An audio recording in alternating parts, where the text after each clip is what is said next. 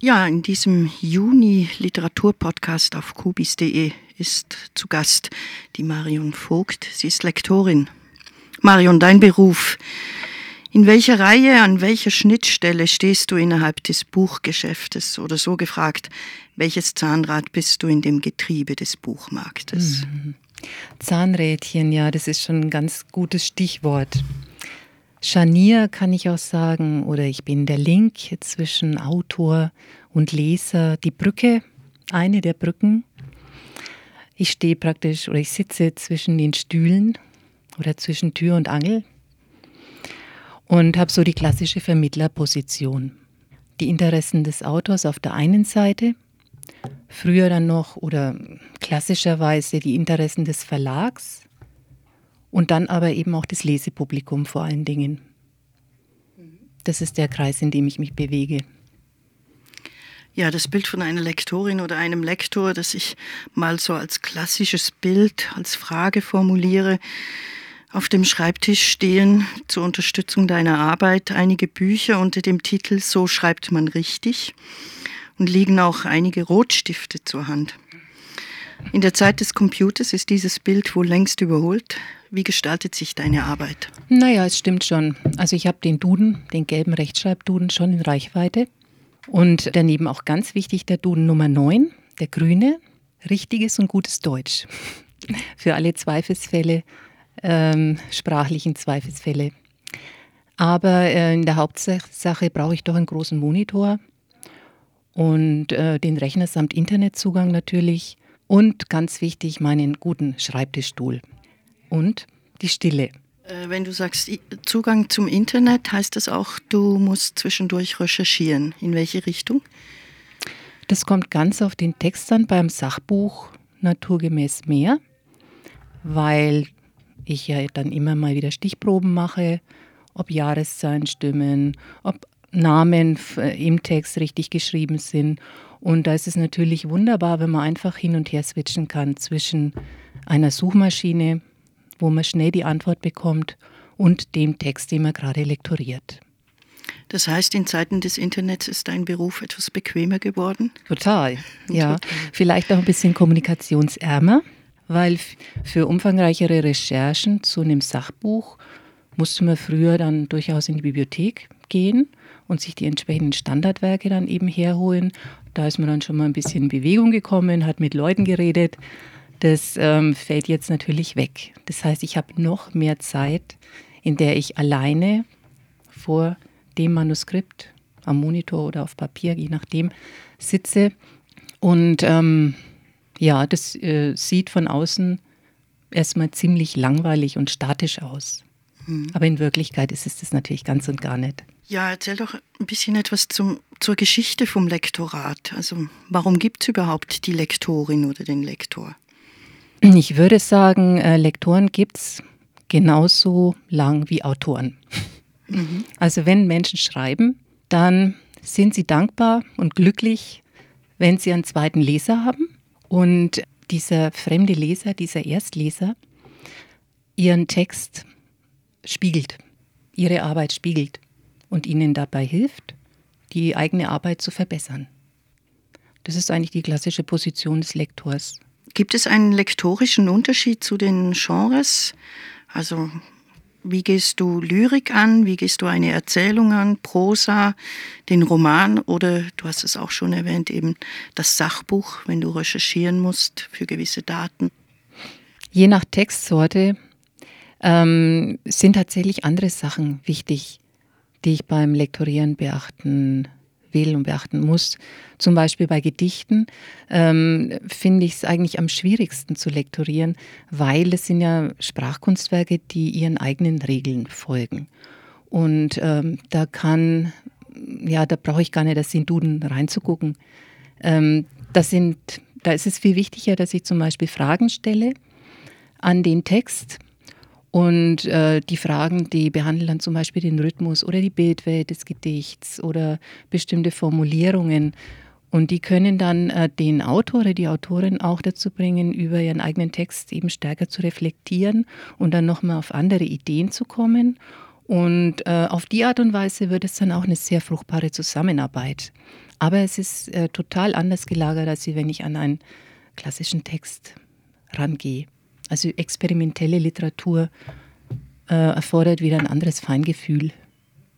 Wie sieht das mit Übersetzungen aus? Ist das nochmal ein anderes? Übersetzungen ist auch ein spezieller Fall. Mag ich sehr gern. Da hast du ja im Prinzip zwei Originale. Einmal das Originalwerk, das, das Fremdsprachliche und die Übersetzung ins Deutsche dann zum Beispiel. Die muss aber auch wieder für sich selber stehen. Und die Übersetzerin oder der Übersetzer ähm, ist ja dann auch ein Urheber, ein eigener Urheber. Wird entsprechend dann auf dem Cover auch genannt oder auch im Impressum, je nachdem. Aber seine, ähm, sein, seine deutsche Übertragung, Übersetzung, die äh, soll dann auch für sich selber stehen können und soll zum Beispiel nicht den, den Satzbau der Originalsprache oder den Wortlaut oder ebenso Spezifika nachahmen, sondern richtig deutsch klingen. Also zum Beispiel in einer Übersetzung aus dem Russischen dürfte dann nicht sowas stehen wie Baltisches Meer, wo im Russischen dann stünde oder stand Baltiskoje Morie. Das darf man nicht wörtlich übertragen natürlich, weil man im Deutschen sagt die Ostsee, nicht das Baltische Meer. Und so gibt es ganz viele Fußangeln und im Englischen halt False Friends und so weiter. Und da muss man tierisch aufpassen. Natürlich achtet darauf der Übersetzer, die Übersetzerin schon. Aber die sind auch immer ganz froh, wenn dann der Lektor auch noch mal ein Auge drauf hat. Also das heißt auch, du musst eigentlich ein wandelndes Lexikon, Allgemeinwissen, Sachwissen in dir haben oder präsent haben. Ja, so ein solides Allgemeinwissen das ist nicht schlecht. Und dann natürlich immer wissen, wo man nachgucken muss. Ja, gut.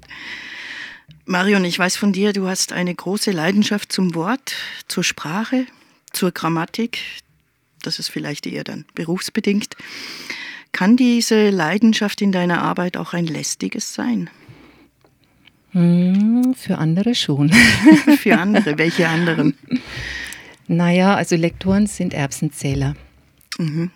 Also muss ja das genaue Hinschauen, das Wörterverliebte, die Neugier auf feinste Sprachnuancen, das gehört einfach dazu zu dem Beruf, das ist die Grundvoraussetzung.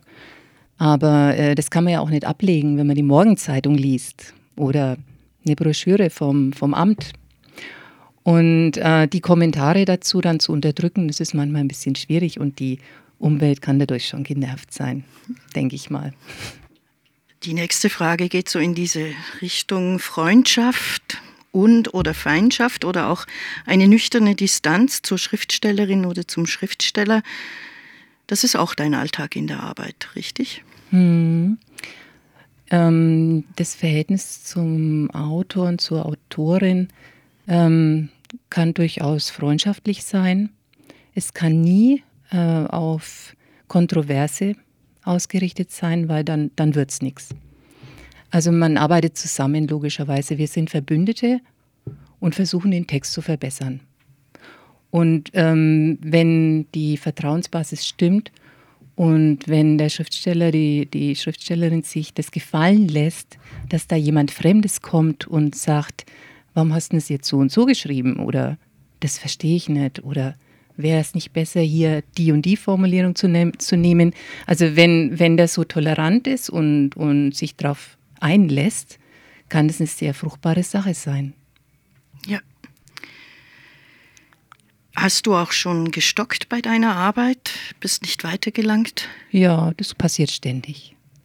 Und dann äh, ist es genauso schnell wieder vorbei, weil du, du bist in dem Text drin und verhakst dich irgendwo, kommst nicht weiter und dann lässt es einfach liegen. Und eine Stunde später oder am nächsten Tag äh, löst sich diese, dieser Knoten ganz von selbst. Also die Abwechslung ist ganz gut. Einfach mal woanders hinschauen und die Stelle ruhen lassen und dann geht es auch schnell wieder weiter. Wie ich so meine Fragen notiert habe, taucht ja auch diese auf. Wird ein Werk durch deine Arbeit, die Arbeit des Lektorats, noch ein zweites Mal geschrieben? Vielleicht sogar umgeschrieben. Sprich, bleibt das Uhrwerk, die Arbeit der Schriftstellerin oder des Schriftstellers auch noch erhalten? Höre ich da ein bisschen die Angst raus? Welche Angst? naja. Ich glaube, diese Bedenken ähm, sind recht verbreitet. Ich gebe den Text in fremde Hände. Was machen die dann draus? Ja. Ne? Aber natürlich ist es so, der Chef ist der Autor, die Autorin mhm. ist die Chefin. Ähm, die, was vom Lektor kommt, sind Vorschläge, Anregungen. Es sei denn, es handelt sich jetzt um einen ganz klaren Rechtschreibfehler. Ne? Ähm, das kann man dann einfach ungefragt übernehmen. Aber andere Dinge, wie zum Beispiel einen Absatz umzustellen oder geschweige denn eine Gliederung zu verändern oder so stärkere Eingriffe, die ähm, ge gehen natürlich nur mit dem Verfasser. Ja. Insofern, es bleibt natürlich immer das Original, also das Werk des Autors, ähm, aber es kann nur besser werden mhm. durch die Eingriffe des Lektors. Hast du bei deiner Arbeit das Buch auch mit einem grafischen Blick im Auge? Eigentlich nicht. Ähm, ich bekomme die Texte im, in der Word-Datei zum Beispiel als Fließtext. Und da ist dann tatsächlich auch die, äh, das Layout oder die grafische Anordnung völlig egal. Im Grunde genommen stört es auch nur, und ähm, es ist wichtig, dass so wenig wie möglich Formatierungen im Text enthalten sind. Also gerade mal Überschriften oder Absätze sind markiert und alles andere geht einfach ähm, runter, weil der, der Inhalt im Vordergrund natürlich steht zu dem Zeitpunkt und die, die Form, die ist dann nachgeordnet. Nicht die sprachliche Form, logisch, aber die grafische Form. Ich möchte noch auf eine Schnittstelle zu sprechen kommen, und zwar den Verleger oder die Verlegerin. Die haben wir jetzt ein bisschen außer Acht gelassen, immer von der Schriftstellerin, dem Schriftsteller gesprochen. Ähm, da gehörst du ja ein Stück weit sicher auch noch mit rein. Wie sieht da eine Zusammenarbeit aus? Ursprünglich ist das Lektorat ja auch im, im Feld Verlag angesiedelt. Es ist ja eine Kernkompetenz des Verlags und dass jetzt seit 20 Jahren sehr viele freie Lektoren auch äh, tätig sind, die für Verlage, aber eben nicht nur für Verlage arbeiten. Das hängt wohl auch mit, der, mit dem Wandel auf dem Buchmarkt zusammen. Aber ähm, die Zusammenarbeit zwischen Verleger oder Lektor im Haus, im, im, im Verlag selbst und zwischen dem Außenlektor, die funktioniert eigentlich genauso wie ehedem. Also man stimmt sich eben über die Ziele ab, über die Zielgruppen auch. Und ähm, dann ist es vielleicht nochmal ein Tick wichtiger, dass ich als Lektorin auch das Autoreninteresse gegenüber dem Verlag und umgekehrt die berechtigten Ansprüche des Verlags, zum Beispiel was Termingestaltung angeht, dem Autor gegenüber vertrete. Du hast in einer Antwort, die du vorhin gegeben hast, das Wort Erbsenzählen aufgegriffen. Wenn du ein Buch sozusagen für dich in der Freizeit liest, zu deinem Vergnügen, kommt da auch manchmal der Gedanke auf, das war jetzt ein schlechtes Lektorat. Oder ist es schlussendlich nicht eine schlechte Arbeit des Lektorats gewesen, sondern einfach die Schriftstellerin, der Schriftsteller, die Person konnte nicht schreiben. Naja, also Fehler im Lektorat bleiben nicht aus. Das ist ganz klar. Man findet immer irgendetwas. Ob das dann vielleicht nur ein Satzfehler der in der Endkorrektur übersehen wurde, ist oder eine Formulierung, die man durch, ein einfach, eine, die man durch eine einfache Umstellung einfach ähm, hätte auflösen können, damit sie weniger schwerfällig klingt. Ähm, kein Buch ist perfekt, denke ich mal. Ob man es jetzt dem Autor oder dem, dem Lektor zu, äh, zuschreibt, ich weiß nicht.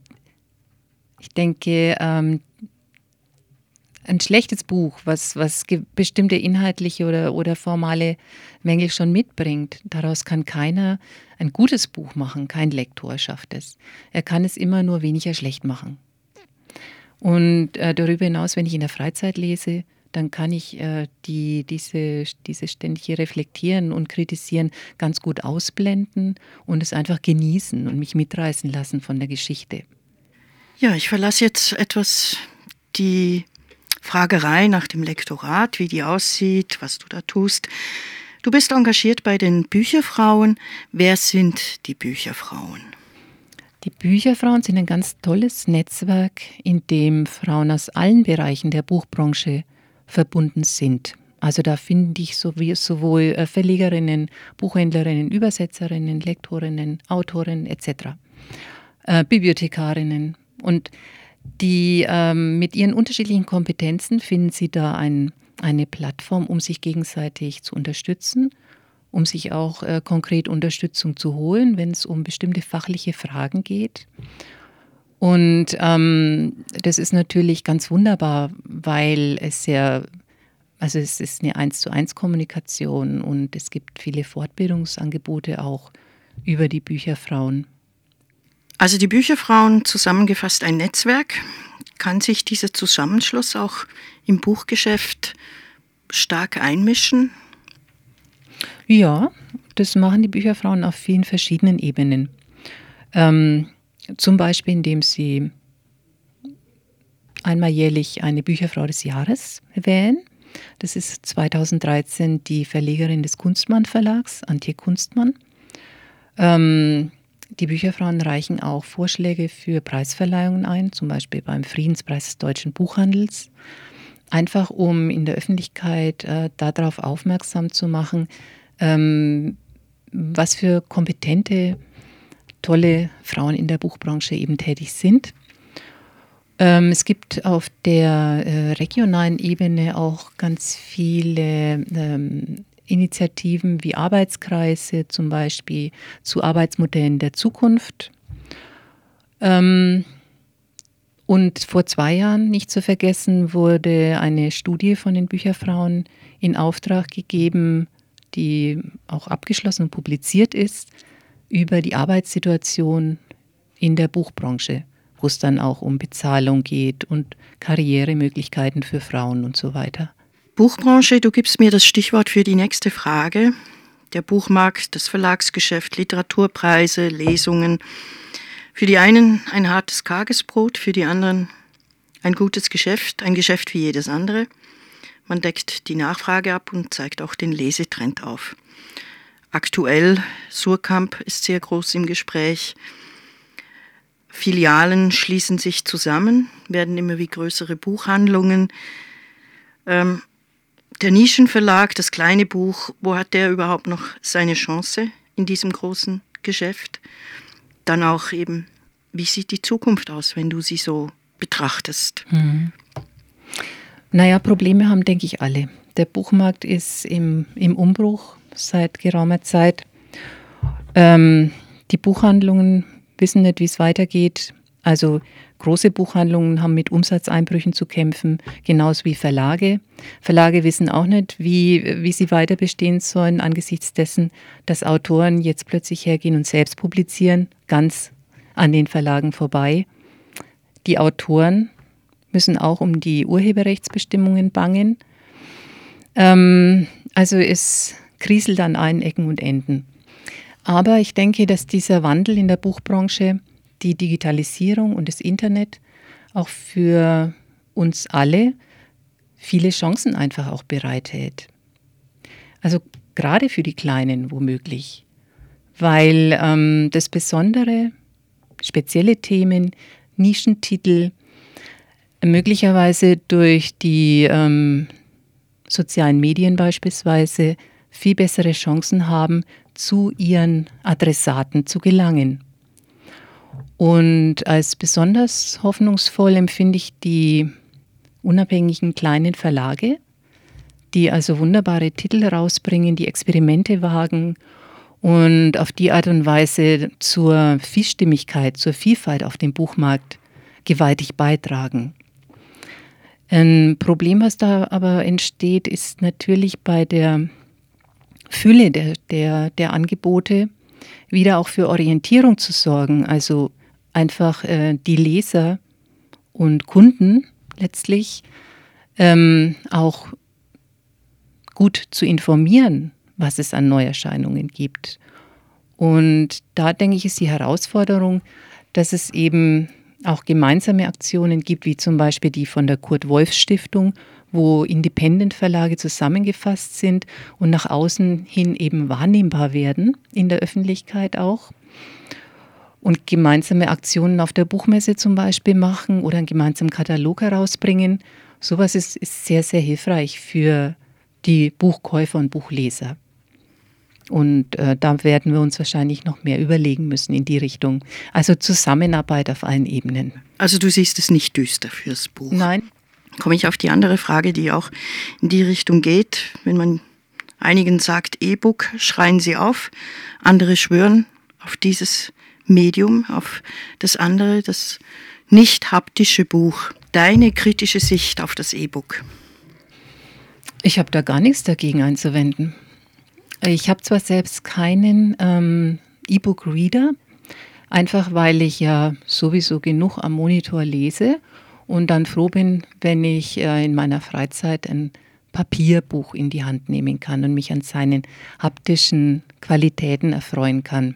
Aber im Grunde genommen finde ich ähm, als, als Kundin, als Leserin, finde ich es äh, total gut, wenn ich die Wahl habe ob ich ein Thema, was mich interessiert oder eine, eine Geschichte, die, die ich lesen möchte, ob ich die jetzt als, als gedrucktes Buch oder als Datei oder vielleicht auch als Hörbuch mir kaufe. Ja, und bei Büchern, die mir wichtig sind, würde ich es wirklich sehr schätzen, wenn ich die Wahl hätte, die, äh, neben dem, oder nicht die Wahl, sondern wenn ich neben dem äh, gedruckten Buch auch die Datei kaufen könnte, so als Bundle zum Beispiel. Denn ähm, wir alle kennen das, dass wir irgendeine Stelle in einem Buch uns merken und die später nie, nie wiederfinden, trotz stundenlangen Blätterns. Und äh, da fände ich es zu schön, dann auf die Datei zurückgreifen zu können und eben äh, per Volltextsuche punktgenau das entsprechende Stichwort wieder aufzufinden. Oder dass ich die Datei eben auch mitnehmen kann, wohin, ich will, in Urlaub und so weiter. Aber eben ergänzend zum Printbuch. Und ich denke, äh, auf lange Sicht wird sich äh, jede äh, Erscheinungsform auch ihre Nische erobern. Und die, die schließen sich eben nicht gegenseitig aus, denke ich, sondern ähm, jede Darreichungsform, jedes Format hat seine Berechtigung in unterschiedlichen Zusammenhängen. Schlussendlich doch noch die Frage, wie wertvoll ist ein Buch für dich? Ja, ich habe da dieses eine Zitat von dem Walter Rueck mir rausgesucht, das ich sehr treffend finde. Der sagt, die Welt der Bücher ist eine Welt des Gesprächs über die Zeiten und Länder hinweg. Und ähm, in der Tat, also für mich ist Bücher, die Möglichkeit, Bücher zu lesen, ist mir genauso wichtig wie mit Menschen zu sprechen. Wenn ich ein Buch lese und äh, die Geschichte von jemandem, der vielleicht schon lange tot ist oder ganz woanders lebt als ich und den ich sonst nie, äh, mit dem ich sonst nie in Kontakt kommen würde, wenn ich diese Geschichte kennenlernen kann, dann ist es einfach eine große Bereicherung und ich möchte ohne Bücher lesen, Bücher äh, kennenlernen, möchte ich nicht sein. Du hast 2005 einen Band herausgegeben, Lust auf Bücher, Nürnberg für Leser. In diesem Buch versammelt sich die literarische, verlegerische und auch die Druckgeschichte dieser Stadt. Ein Sammelsurium, wie ich es jetzt nun mal nenne. Das lässt auf eine Vielfalt blicken. Ja, trotzdem die Frage, wie literarisch ist Nürnberg wirklich? Seit dieser Veröffentlichung ist da einiges geblieben, hat sich was dazugetan oder ist einiges auch weggefallen? Also das Buchprojekt, äh, das war eine ganz tolle Sache damals. Ähm, ist übrigens auch aus den Reihen der Bücherfrauen entstanden. Du weißt es, du hast ja selbst ein bisschen daran mitgearbeitet. Ähm, es erschienen im Verlag von Tom Deuerlein, wurde leider kein Bestseller, hat aber die Literaturszene damals in Nürnberg ganz gut abgebildet, auch mit diesem historischen Ausblick. Wie das heute aussieht, also natürlich, es sind einige Buchhandlungen von damals nicht mehr vorhanden. Es ähm, ein großes traditionsreiches Druckhaus gibt es nicht mehr, Sebaldus Druck. Dafür sind andere Orte, Bücherorte entstanden und entstehen ständig neu. Ich äh, habe das Gefühl, dass in Nürnberg schon eine, eine lebendige Literaturszene ähm, besteht. Es gibt ganz viele Einzelinitiativen, also deine Mittagslesungen zum Beispiel, Lesungen in Buchhandlungen und an ganz vielen anderen Orten. zum Beispiel in der Gossenhofer Buchhandlung, äh, möchte ich gerade sagen, die haben am 12. Juni eine äh, Bücherlounge zum Thema Mordsgespräche. Ja, solche Initiativen von Buchhändlern oder von anderen Literaturschaffenden sind unheimlich wichtig und, und wertvoll für das Angebot ähm, für Literaturinteressierte in der Stadt. Dann gibt es natürlich sowas wie Hermann-Kästen-Stipendium, Autorenstipendium, den Literaturpreis der Nürnberger Kulturläden, ganz wichtig. Da gibt es auch einen Termin, den ich gern nennen würde. Das ist der 15.06., an dem im Südpunkt ähm, der Literaturpreis ähm, 2013 verliehen wird. Vom Kuno organisiert. Und der Kuno organisiert ja auch das Literaturfest Wortwärts im Sommer. Das ist immer so ein schöner Auftakt äh, fürs Poetenfest, finde ich, mit einem ganz äh, anspruchsvollen Programm. Und ja, von dieser Art Initiativen gibt es eben sehr viele in Nürnberg. Was nicht heißt, ähm, dass dann nicht auch noch Raum ist für übergeordnete Angebote. Also warum nicht ähm, mit Stiftungen die bestehenden und neue Angebote unterstützen oder neue Angebote schaffen? Warum nicht eine blaue Nacht der Literatur organisieren? Also man kann da noch viel machen. Es, ähm, man kann da einfach noch ein bisschen Geld investieren, gut investieren in solche Angebote. Da könnte ich jetzt sagen, dein Wort in Gottes Ohr. ja, nein, Abschlussfrage. Das heißt, vor den Stichwörtern, die ich dir dann noch gebe, klassische Frage, dein Buchtipp des Monats. Ich habe drei Buchtipps mitgebracht, drei sehr unterschiedliche Bücher. Das erste, da geht es direkt auch um Sprache und um Übersetzen. Und der Titel ist Was macht der Fisch in meinem Ohr? von David Bellos. Und dieses Buch ist auch glänzend übersetzt von Silvia Morawetz und kommt demnächst im Eichborn Verlag raus. Dann habe ich ein Kinderbuch als Tipp. Das hat geschrieben der Gregor Hildner und der Titel lautet Atze und seine Freunde, Geschichten vom Hahnhof. Das Kinderbuch erzählt von Fröschen und Menschen und von der innigen Verbundenheit zwischen Vater und Sohn. Es erscheint auch demnächst im Engelsdorfer Verlag Leipzig. Und als drittes ein Buch, was mir auch sehr lieb ist, und zwar der Roman Valentina von Fritz Stiegler. Darin wird erzählt von einer ukrainischen Zwangsarbeiterin in Nürnberg am Ende des Zweiten Weltkriegs. Und ähm, der Roman zeigt sehr anschaulich das Alltagsleben der einfachen Leute unter den Nazis in unserer Region. Ein Veranstaltungstipp dazu auch noch kurz. Am 7.6. liest der Fritz Stiegler im Nachbarschaftshaus Gostenhof. Dann danke für deine Empfehlungen. Noch zehn Stichwörter, die ich mir notiert habe. Ganz spontane Antworten. Sie haben mit deinem Berufsumfeld streckenweise auch zu tun. Buchpreisbindung. Ähm, für E-Books. Tastatur. Delete. Literaturpreise. Aus aktuellem Anlass der Literaturpreis der Nürnberger Kulturläden. Bibliothek.